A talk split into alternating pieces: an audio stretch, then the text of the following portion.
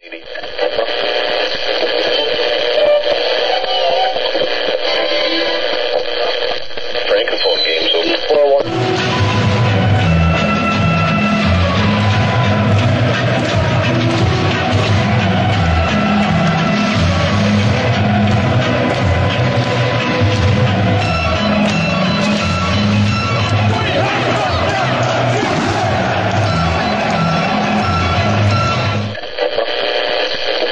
Un saludo amigos, Radio Chelsea número 11, Radio Chelsea, Radio Chelsea especial, eh, un programa que debo decir que hace mucho tiempo queriendo hacer, se sale un poco de lo habitual. Y, nada, eh, precisamente eh, hay que decir que Chelsea Fútbol Club no solamente es fútbol masculino, sino también fútbol femenino, donde bueno, la plantilla Blue tiene una gran, un gran equipo. Eh, hemos querido traer esto hace mucho tiempo acá a Radio Chelsea y finalmente hoy eh, estaremos hablando, por supuesto, de, esta, de este renglón de balompié en, en, general. Pero bueno, hoy no estoy solo, hoy no estarán conmigo los habituales, no estará Jordan y Oscar por, por temas de trabajo y tal, pero tengo una invitada muy especial que desde que bueno surgió la idea de hablar de fútbol femenino ha estado queriendo participar ella establece sintonía desde Bogotá, Colombia. Su nombre es Laura y bueno, en Twitter la pueden encontrar como Chelsea Colombia. Y bueno, estará conmigo hoy acá y por qué no, eh, probablemente sea la, la nueva, el, el, nuevo miembro de, de Radio Chelsea. Laura, ¿cómo estás? Hola Pedro, muchas gracias por la invitación. Estoy un poco nerviosa, pero a medida que vaya pasando el podcast y los demás episodios,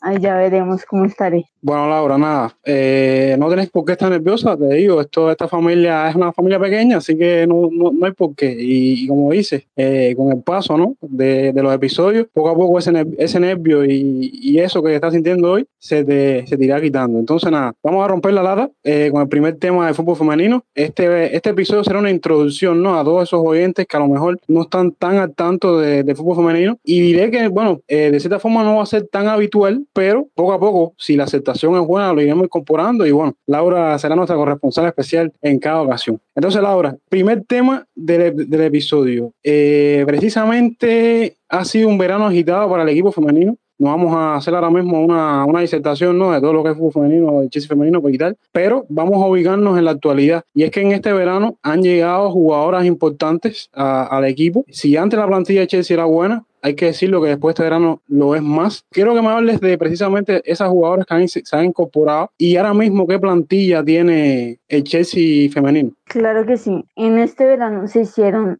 seis fichajes dos centrales y dos medios y dos extremas. Las laterales, Evi Pericet, que es francesa y lateral derecha, Keisha Pachuhan es canadiense y central. Ella es más titular que Eve por temas de rotación y porque Emma no cuenta tanto con ella. No sé si es por falta de experiencia, por falta de nivel o lo que sea, pero en los últimos partidos sí está contando un poquito más de minutos. Las dos chicas del medio, Katrina Stikova, que es checa, y Helena Kankovic, que también es de Serbia y también es medio las que juegan menos, que son Johanna Kanike, no sé pronunciar su nombre, pero es sueca y es extrema, y Lucy Watson, que es inglesa y pues es delantera. Estas dos no han tenido muchos minutos porque obviamente está Kirby, Kerr, Harder, England, que esta tampoco cuenta con muchos minutos, pero entra en parte de la rotación y en los planes de, de Emma y su staff. Y ya en la plantilla tenemos tres porteras, que son Anne Country Bear y Sekira Mosube, que estas dos son parte de la rotación y entran en los planes de, de Emma. La tercera portera es canterana y se llama Emily Orman. Anne tiene contrato hasta 2024, pero con operación de un año. Shakira tiene eh, contrato hasta el otro año y veremos si se le amplía. En mi opinión, yo sí se lo eh, renovaría por dos, tres años más. Y Emily Orman tiene contrato 2023 más un año opcional. Ya en la parte de la defensa tenemos a nueve, eh, tanto a incluir laterales, centrales, carrileras. Millie Wright, titular y segunda capitana. Jess Carter, eh, que acaba de, de, renovar y es muy polivalente. Keisha Bachukan, eh, Bachunan, que la acabo de mencionar, es el nuevo fichaje. Maren Mihelde, parte de la rotación, pero eh, tuvo una lesión bastante grave la, en la temporada pasada que la dejó jugar eh, casi sin un año, sin, sin poder contar con minutos. eh, y veremos si le renuevan. En mi opinión, yo no lo haría porque ya tenemos a Eve, a Niam y a Jescar. Ahora la siguiente que también eh, llegó la temporada pasada es holandesa y es Nike Nowen, que tiene contrato hasta 2024, eh, que ya la mencioné, Niam Charles, Georgia Fox, que ahorita está en decisión en el Everton, sin estimar, y Alsu Adublina, que es rusa, pero por el bajo nivel no está contando mucho con, con minutos. Veremos si se recupera y si tiene muchos minutos porque en verdad es muy buena y bastante joven. Y ya en el apartado del centro, de las centrocampistas tenemos siete. Sophie Ingle es como la base literalmente de la defensa y del medio campo. Eh, Katerina Stikova, eh, Melanie Lopus, que es alemana, pero estuvo casi año y medio de baja porque tuvo el embarazo eh, y hasta ahorita pues tuvo al, al, al, bebé y no sabemos si va a renovar, si se va a ir el próximo verano porque termina contrato en, el 2023 y ya veremos qué pasa. Erin Kulberg, eh, qué decir de ella, lo es todo para este equipo y esperemos que le renueven y no se vaya al Barcelona. Jessie Flimen, canadiense, lo es todo también para este equipo. Charlotte eh, Warhat y Helena Kantovic, que es fichaje de este año. Y ya en la delantera tenemos bastantes opciones, que son siete. Eh, Frank Kirby, lo es todo también. Ella ha tenido problemas eh, respiratorios y ha tenido ciertos tiempos de baja importantes para el Chelsea y para la selección eh, inglesa. Y esperemos que la renueven porque tiene contrato hasta el 2023, pero uno, un año opcional. Lauren James, la hermana de Rhys James, llegó en enero del año pasado, sin no estoy mal, pero estuvo con una grave lesión que tuvo en el Manchester United y pues todo este tiempo no jugó hasta, hasta esta temporada y se recuperó al 100. Eh, llegó como reemplazo, entre comillas, de G, que se fue la temporada pasada. Eh, Lucy Watson, Sam Kerr, el Balón de Oro 2022 para mí. Eh, Bethany England, Bernie Halder y allí Ber George. Bueno, eh, bastante abarcador el, el análisis de la bueno, la introducción de la plantilla, eh, Laura, eh, muy, muy aceptado. A ver, eh, con respecto a las nuevas jugadoras, eh, debo decir que hay dos que a mí me gustan mucho. Una es Jugana, una jugadora con bastante pediría en el fútbol mundial. Creo que ella es de Lyon, si, más, si no me falla la, la memoria y creo que una posición que hacía falta en el equipo, eh, sobre todo porque había que ir renovando, que aunque es una jugadora experimentada, pero eh, creo que es importante. Y la otra jugadora que a mí me encanta es eh, Yves Perisset. Yo no vi toda la Eurocopa femenina, pero sí vi algún otro partido de Francia y para mí es de lo mejorcito en esa posición mundialmente. Incluso esta temporada, hasta, hace, hasta la jornada pasada, eh, estableció un récord bastante, bastante interesante en la liga y es que está entre las líderes de ocasiones creadas por partido. Eh, y, y, y, aún así, no, como tú decías, no ha sido titular todo el tiempo. Eh, algo bastante interesante. Y bueno, ¿qué decir de las demás jugadoras? Realmente te digo, incorporaciones muy, muy, muy, que fortalecen aún más, como dije, la plantilla. Y bueno, tú mismo has mencionado un gran número eh, de variantes en casi todas las posiciones. Laura, yo te quería preguntar porque hay un debate muy interesante y es que a pesar de que ahora mismo la plantilla está eh, de cierta forma bastante fortalecida, siguen faltando jugadoras en puestos clave.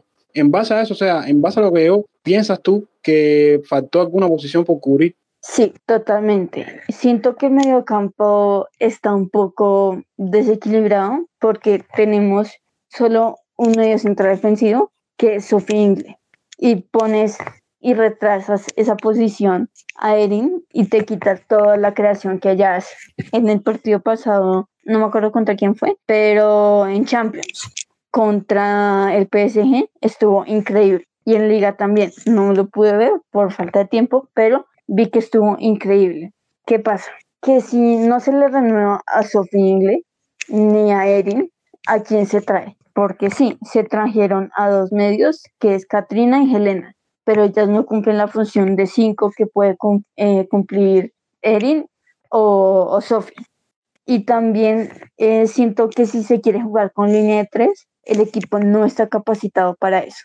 porque sí, Magda puede cubrir eh, ese como central izquierdo o libero, pero Bachucan eh, a veces queda muy mal parada y ha cometido faltas que nos han eh, costado puntos y goles en, en, la temporada, en lo poco que llevamos de temporada. O se refuerza esa línea de tres o se pone una línea de cuatro, como se venía haciendo la temporada pasada, y dos adelante. Y ahí ya se puede jugar Pericet, Mili, Magda y Azul, Azublina. Se me olvidó mencionar en la defensa a Magda, se me olvidó por completo que Magda es nuestra capitana también. Entonces, y en, defensa de ellas, y más adelante, eh, Sophie y, y Erin, que sería como esa base que se necesita para el centro del campo, y más arriba a Lauren James, que puede jugar eh, de todo literalmente en, en, la zona de ataque. Eh, Laura, decía algo interesante. Eh, el retraso de Erin Cooper, que para mí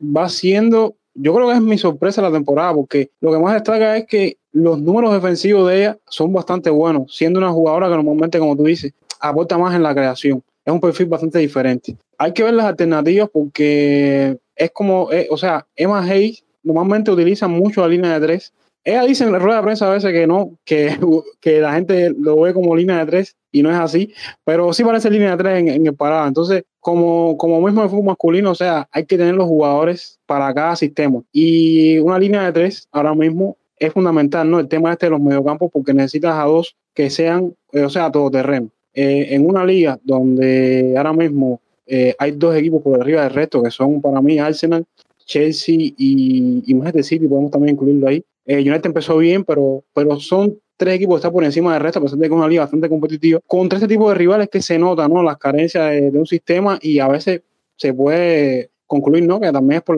las individualidades y las alternativas que se usan en el sistema. Entonces, no es una posición fácil la de ser mediocampista en un, en un como tú dijiste, en un, un sistema con línea de tres, porque tienes que apoyar bastante la defensa y por eso es que es el eslabón ahora quizás más dudoso, ¿no? de la plantilla del equipo Blue. Laura, avanzando un poco de temas, eh, comentabas la situación contractual de algunas jugadoras y esto es interesante. Ya renovó Carter, que creo que yo, bueno, después de ir con el tema de Carter más adelante contigo, pero, pero todavía quedan, todavía quedan jugadoras importantes. Y nada, ¿por qué no eh, me dicen, ¿no? Tus ¿Cuáles serían tus prioridades para la renovación, dado que hay varias que están ahora mismo pendientes de un nuevo contrato? Claro, hay ocho jugadoras que terminan contrato la próxima temporada. Pernil Harder, Erin Courbet, eh, Sophie Ingle, Melanie Lopus, Maren Mehelde, Magda Erison, Shakira Musubek y Jessie Freeman. Yo la renovaría toda, porque sabiendo cómo estamos, sabiendo que estamos compitiendo por todo, que ayer se ganó 8-0 y que tenemos tres equipos por delante, que son los dos equipos de Manchester y Arsenal,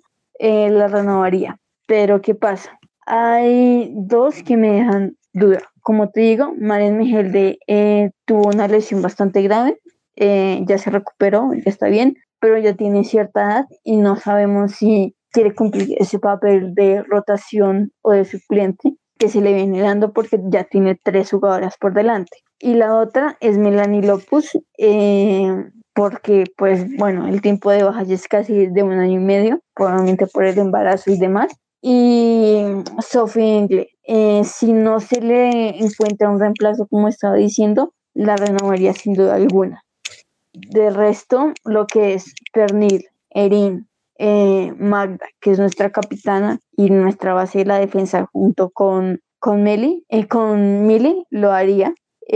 Shakira, Jessie Freeman, y Guro y Jess Carter recién renovaron, así que pues estas ya están para el 2025 con contrato. Te digo, son jugadoras importantes y hay un mix ahí interesante con tema de experiencia, tema de, de, calidad de jugadora, porque bueno, eh, Penny Harder es una gran jugadora, entonces hay que tener, yo creo que poco a poco, ¿no? Las irán renovando, porque eh, son jugadoras importantes en, en, en la plantilla y, y, como bien dice, que ahora voy a estar enlazando esto con el próximo tema, es una temporada larga donde Chelsea con la plantilla y por lo que es ahora mismo como club en Europa, tiene varios objetivos. Entonces, eh, hablando un poco del panorama actual del equipo, eh, empezamos con una derrota contra Liverpool, un recién ascendido, pero luego llegamos eh, una racha de cuatro partidos ganando en liga. Eh, empezamos con pie súper super bien en, en la Champions. Eh, le ganamos una 0 a, a Paris Saint-Germain, un equipo bastante complicado, un equipo que marchaba bien en la liga francesa y un equipo que eh, ofensivamente es muy bueno. Y luego, bueno, como tú dijiste, una goleada estrepitosa 8 a 0 en la segunda jornada realmente eh, te dice, ¿no? Para lo que está este equipo. Pero eh, yo creo que el debate, ¿no? Sería si ahora mismo el Chelsea está para competir todo eh, de forma importante. Pues con la plantilla que tenemos es ganarlo todo, volver a ganar la liga por cuarto año consecutivo, si no estoy mal, eh, volver a ganar la Conti Cup, la FA Cup, que el año, el año pasado se la ganamos de una manera increíble al Arsenal, eh, y pelear la Champions, nuestro talón de Aquiles. En el 2020 eh, o 19, en la 19-20, perdimos estrepitosamente, horrible contra el Barcelona, que lo ganó todo, eh, perdón, en la 21-22, que ellas ganaron Liga, Copa y Champions. En el minuto 10 llevamos perdiendo 3-0 y el año pasado quedamos fuera de la fase de grupos por, por pecharla, básicamente, porque teníamos todo ganado eh, y viene el, la Juve a nuestra casa y nos mete 4 y el Wolfsburgo gana su partido y no hay nada que hacer ahí, sinceramente.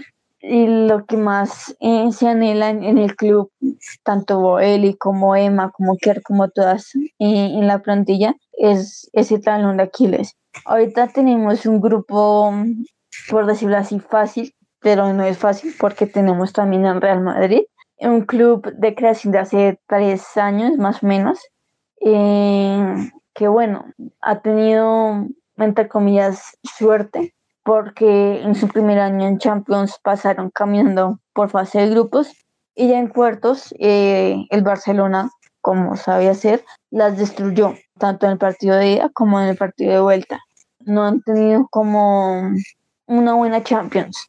Entonces sería, pues para un club de creación de hace tres años, tendríamos que, entre comillas, fácil ganarles y el PSG pues es uno de los mejores equipos de, de Europa, el PSG femenino, bueno, el masculino también, pero eso es otro tema. Uh, hace la temporada pasada ganaron la por tercera vez, algo así, ganaron la liga. Eh, no tienen Champions. Eh, el equipo dominador en, en Francia es el Lyon femenino, que tiene siete Champions. Y hay que tener en cuenta que, pues, teniendo a Harder, a Kerr, que ayer se metió un póker eh, y demás. Y si está en buena forma Kirby, se puede pelear tanto Liga, Copa, Super, eh, la Conti Cup, si se vuelve a jugar en, en, en, algún momento la Community Shield que también se ganó, creo que fue contra el, el Arsenal, si no estoy mal, no, el Manchester City. Eh, pero es la competición de relleno de Inglaterra en general y a seguir porque de verdad yo siendo fan del Chelsea de hace unos cuantos años quiero ver ganar al Chelsea su primera Champions femenina. No, es que Laura, la historia de Chelsea en la Champions ha sido bastante interesante porque siempre se quedó en fase de semifinal hasta que clasificó a la final que, como, que como estabas comentando que perdieron. Eh, un año que iba siendo perfecto para el equipo y llega esa final y lo bañan de fútbol en un, en un primer tiempo y realmente nada que hacer. No obstante, Barcelona es un gran equipo, tiene una base muy fuerte el equipo español actual, aunque bueno, eso es otro tema porque ahora mismo el equipo español femenino está eh, en una revuelta con el tema del entrenador y tal, pero eh, yo ese partido eh, lo vi, te digo, fue muy triste perder esa final eh, realmente de esa forma, ¿sabes? Teniendo en cuenta que el Chelsea es un equipo más, o sea, llegaba ahí siendo un equipo mucho más competitivo de lo que demostró en esa final. Pero yo creo, o sea, yo creo que el problema del equipo, ¿no? Eh, femenino de Chelsea no pasa tanto por la calidad individual que la tiene, obviamente, sino por el tema de la mentalidad. Por eso es que yo creo, ¿no? Que es muy importante tener ciertos pilares.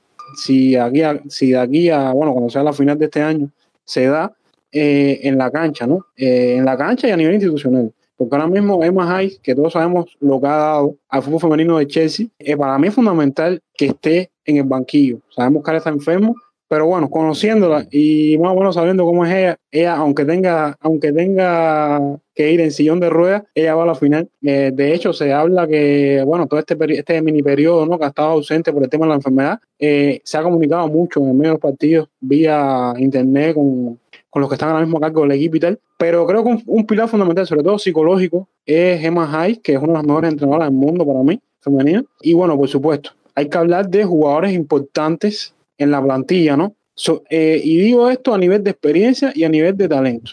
Eh, a nivel de experiencia, bueno, para mí, fundamental, eh, Millie Bright, eh, todos sabemos que ganó la, Eurocopa, eso es algo bastante importante y es una jugadora que sin ser tan veterana, tiene cierta experiencia y, bueno, eso es importante que esté lista, ¿no? Toda la temporada para, para, para esta competición. creo que otro pilar, por supuesto, Frank Kirby, para muchos la jugadora más grande del, del, Chelsea femenino, pues bueno, todo el peso que ha tenido eh, desde que está en el equipo. Sam Kerr y Penny Hardy, que ahora mismo son figuras mundiales, eh, también son importantes. El tema, por supuesto, Marta también. Te digo, es un equipo bastante contrastado. No sé por ahí qué opinas, pero sí creo eso. Creo que tener a ciertas jugadoras y a ciertas figuras en esta competición es importante. No sé cómo lo ves tú. Sí, totalmente. Sí, la plantilla, la está conformada por experiencia y juventud, que es bastante importante, y que muchas horas jóvenes no tienen como la mentalidad fuerte para afrontar como alguna derrota, por ejemplo, en el 4-0. Yo creo que en, en ese partido se salió con muchos nervios y como era la final de, de muchas, por no decir de todas, salieron a, defenderse y a tratar de, que no les encajen tantos goles, pero entre todas nos hicieron páprica. Y sí, lo que es tener jugadoras como, como Pernil, que tiene 28, 29 años, eh, Sophie que ya tiene 30, Mari de que tiene 31, 32, algo así, a Catherine Bear, eh, todo este tipo de jugadoras tienen que darle la fortaleza a las jóvenes y a las que vienen llegando o a las que van a llegar y decir, nosotros somos el Chelsea, nosotros somos así, asa, asa, y no, nosotros no nos vamos a dejar machacar por eh, cuatro o cinco jugadoras que vienen por ahí y decir, ustedes son débiles y tanto como Emma y el staff y todo el mundo eh, han, han trabajado bastante esa parte mental. Sí, ha costado en los últimos meses porque han, han sido meses difíciles, pero eh, hay, hay, hay, que tratar de y seguir y saber que tenemos una gran plantilla y que se puede luchar por absolutamente todo lo que se pueda. No, y, y tú, lo, tú lo decías, Laura, también, el tema de las jóvenes, hay jóvenes muy talentosas en el equipo, una es Lauren James, que la temporada pasada entre lesiones y, y bueno, acostumbrarse al equipo y tal, no tuvo tanta actividad, pero bueno, parece que es llamada a ser una figura de este año, sobre todo en primer lugar por el número que tiene, que es el número 10, y por lo que se ha visto, porque realmente se ha mostrado muy bien y es una, una, una jugadora extremadamente joven, no como su hermano que es, que es el mayor, y todos sabemos lo que hace en el fútbol masculino, pero eh, es una figura. Eh, Jesse Fleming, que ganó los Juegos Olímpicos, creo que es un talento interesante con Canadá. A mí es una jugadora que me gusta mucho. Guru Raiten ya no es tan joven, pero yo se ve joven siempre. Eh, no sé si es por su carácter o tal en el equipo, pero otra jugadora interesante también. Eh, la misma Erin, Erin, que ahora mismo está cumpliendo un rol diferente a su, como dijimos, a su, a su posición original y lo está haciendo bien. Te digo, eh, hay un mix, la misma Carter, no sé, no sé, yo veo a Carter en un futuro, ¿no? en esto de línea de tres siendo tercer central, sobre todo porque, bueno, todos sabemos que lateral derecho, pero yo creo que por, por sus condiciones físicas se puede ajustar bastante bien al puesto de stopper en una línea de tres. Le veo mucho futuro ahí. No sé, es mi opinión personal. No estoy especulando, pero lo veo así. Y como dijiste, te digo, muchas eh, jugadoras jóvenes. ¿Y qué decir de aquella Champions? Ahora mismo la base de, de, aquella, de aquellas jugadoras permanece incluso en el equipo. Solamente hay dos que ya no están de, aquella, de aquel equipo que, que sufrió la derrota, que es el caso de Yi y el caso de Melanie Lupol, que dos, bueno, eh, tú lo comentabas, está con el tema de la maternidad, pero eso también yo creo que es importante porque al final la experiencia ¿no? de aquel partido eh, es importante a la hora de volverse a enfrentar a la misma situación y bueno, que otro, que bueno, que existe otro resultado ¿no? en un futuro. Entonces, Laura, ahora si me lo permites, yo voy a hacer un, un pequeño intercambio aquí de preguntas-respuestas contigo.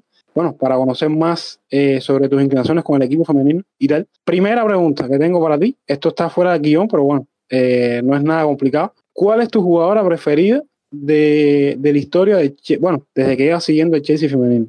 La pregunta más difícil y la más sencilla de responder, entre comillas. Tengo dos, Frank Kirby y Bethany England. Interesante, interesante. Yo sí debo decir que eh, me saco un poco ahí de, lo habitual. Mi jugador preferido siempre ha sido G, lástima que ya no está. El primer partido que vi incluso de fútbol femenino fue la final contra el Arsenal de Copa FA. Creo que el año 2015, 16 y más, si no me falla la memoria, creo que fue aquella final. Y bueno, la jugadora que más me llamó la atención fue ella, porque era una jugadora con mucho carácter y con un tamaño bastante pequeño. Entonces ese, ese mix a mí siempre me llamó la atención y, y realmente eh, la extraña en el equipo, realmente. Otra pregunta que tengo por aquí para ti es ¿por qué? ¿Por qué o, qué diferencia puedes establecer entre el fútbol masculino y el fútbol femenino?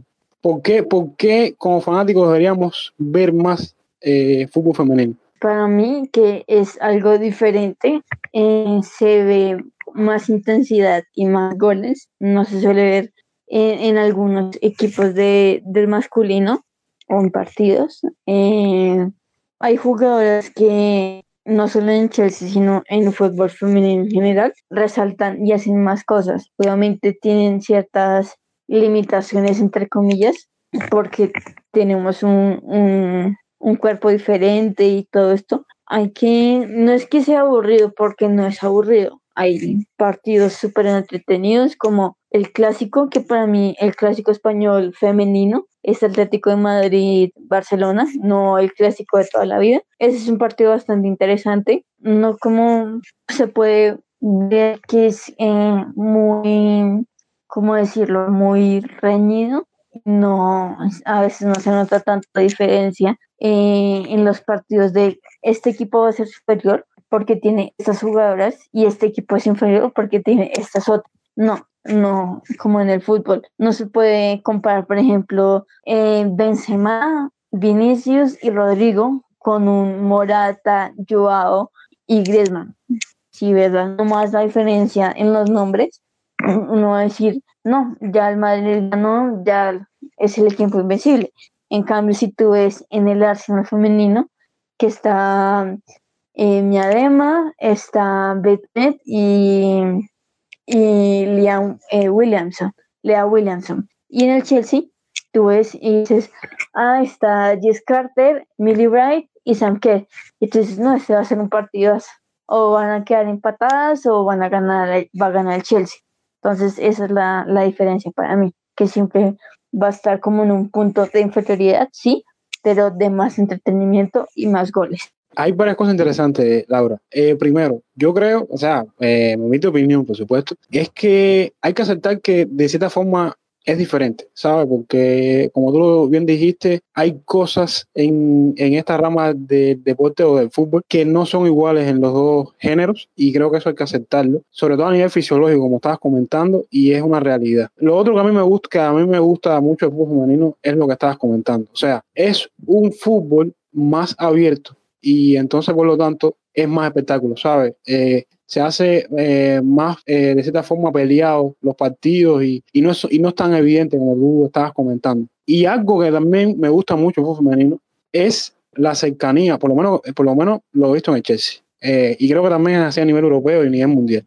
la cercanía que tienen los equipos con sus aficionados. O sea, no es como el fútbol masculino que de cierta forma el fanático siempre ve a, los jugadores del equipo como dioses, ¿sabe? Como intocables, que es muy difícil tener un contacto, que te firmen una camiseta o que te, no sé, ¿me entiendes? En el fútbol femenino, al ser los estadios más pequeños, eh, de cierta forma, y te digo, ser un, una rama de deporte que está luchando por eh, la relevancia, eh, los aficionados se hacen muy, muy cercanos al equipo y es muy común ver a fanáticos haciendo, tomándose fotos con las jugadoras, compartiendo, eh, eh, por supuesto, en cada partido con, su equipo y, te digo, es algo que a mí, a mí por lo menos me, me, me llama mucho la atención de, de, este, de esta rama del deporte y, creo que es algo positivo. Entonces, Laura, la última pregunta que tengo para ti es, tiene que ver con la televisión y es eh, si ya viste la serie que sacó hace algunos meses de Dazón de, de, Chelsea femenino.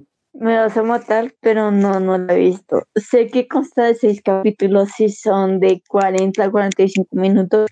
Y sé de lo que trata un poco y me gusta mucho este formato. No solo en Chelsea, sino que lo hicieran eh, otros equipos. No sé, el Atlético de Madrid, el mismo Arsenal, que eh, a veces hay mucho salseo entre, entre afición y, y staff, equipo.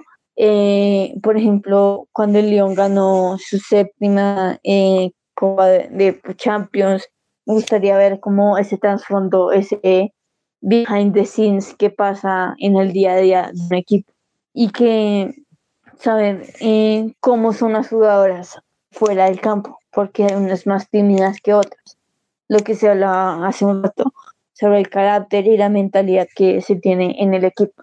Bueno, Laura, eh, yo, yo sí la vi, te la recomiendo mucho. Ahora también salió otra por el aniversario, bueno, hace tiempo ya, por esa todavía no la he visto, pero la tengo ya lista ahí, eh, sobre el aniversario de, de Emma Hyde dirigiendo el Chelsea, los 10 años, también muy interesante. Son seres, como tú dices, que te acercan mucho a cómo se vive, ¿no? Y sobre todo, eh, a mí, por ejemplo, esa serie de Dazón me reforzó mucho el criterio o los criterios de las diferencias que hay entre, las entre, eh, entre las ramas de este deporte en cuanto al tema de género y tal, y que no está mal, ¿sabes? Eh, aceptar de que es diferente, pero eh, eh, creo que cada, cada, cada, uno tiene su, su, su, papel relevante o para su, para, para su propio bien, ¿no? Entonces, Laura, nada, este ha sido un primer encuentro o una pequeña primera introducción con el fútbol femenino. por supuesto que vas a ser más habitual aquí, queremos eso.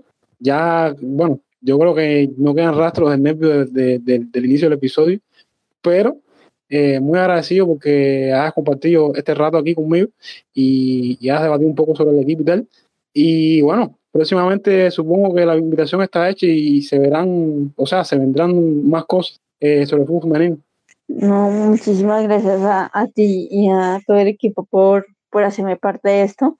Hoy ya no siento tantos nervios como, como en el principio y es un placer hablar del fútbol femenino y sobre todo el Chelsea, que es mi equipo del alma, y feliz de, de compartir lo mucho que sé, entre comillas, del fútbol femenino y que más gente se una, que lo vea, porque ahora hay bastantes plataformas para verlo, eh, y que apoyen al Chelsea femenino. Bueno, hay que decir que ese sentimiento compartido parece que está tocado con el tema del Atlético de Madrid, pero bueno, no queremos hablar de ese tema aquí ahora porque no, no quiero que, que el primer episodio sea una doble, una doble afición ahí o inclinación por, por el equipo colchonero. Entonces, eh, Laura, nada, gracias por, por, estar acá y a ustedes amigos, ya saben, eh, si les gustó este episodio sobre fútbol femenino y les interesa, eh, nosotros no hacemos tanta cobertura profunda en nuestras redes sociales sobre el equipo femenino, pero bueno, de vez en cuando sí compartimos informaciones y a la hora, bueno, pueden seguirla como Chelsea Colombia. Y nada, gracias por estar acá con nosotros y hasta pronto.